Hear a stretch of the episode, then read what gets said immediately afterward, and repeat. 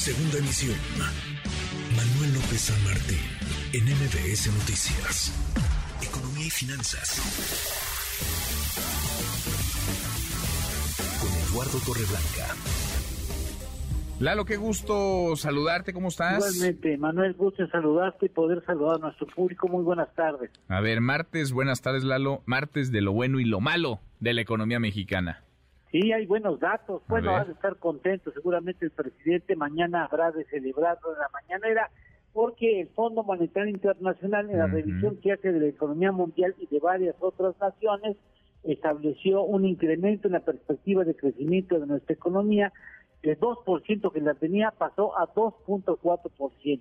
Esa es una buena noticia. Ahora, lo que ganó en este año lo pierde en el 2023 porque ahí hace una reducción, lo tenía inicialmente en 2.5% según la perspectiva que anotó el pasado mes de abril y ahora lo baja a 1.2%, lo que significa que el proceso de ralentización económica que se eh, deriva de una posible recesión en la economía estadounidense y a nivel global estaría comenzando hacia finales del 2023 y no iniciaría en el 2023 porque si hubiese iniciado en el 2023 estaría arrojando un signo negativo en el crecimiento del año entrante.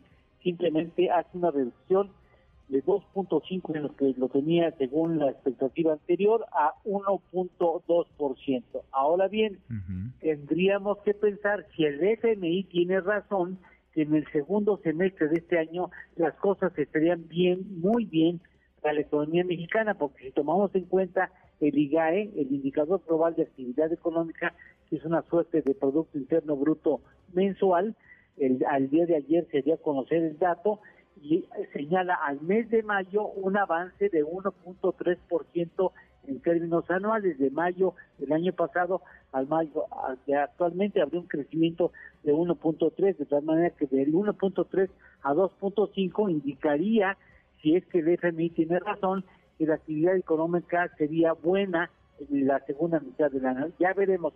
Por lo pronto el sector primario impulsado por las exportaciones agropecuarias está muy bien porque pasa de 2.2% de crecimiento mensual a uno de 3% anual en el mes de mayo. El sector secundario pasa de un 0.1% de avance mensual y uno de 3.1 en términos anuales.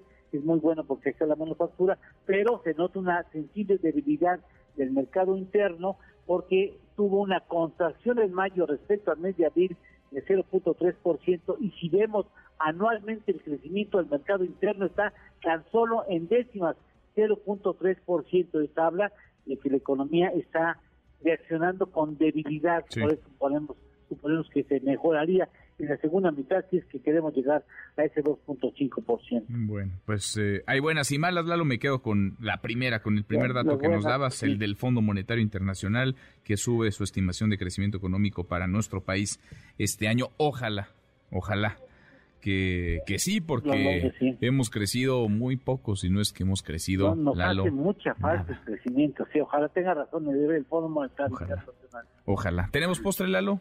Claro que sí, oye, eh, ya sabemos que la velocidad de la luz es de 300 mil kilómetros por segundo. Bueno, ¿sabes cuánto tarda de llegar la luz que se emana del sol a llegar del sol a la Tierra? A ver, no.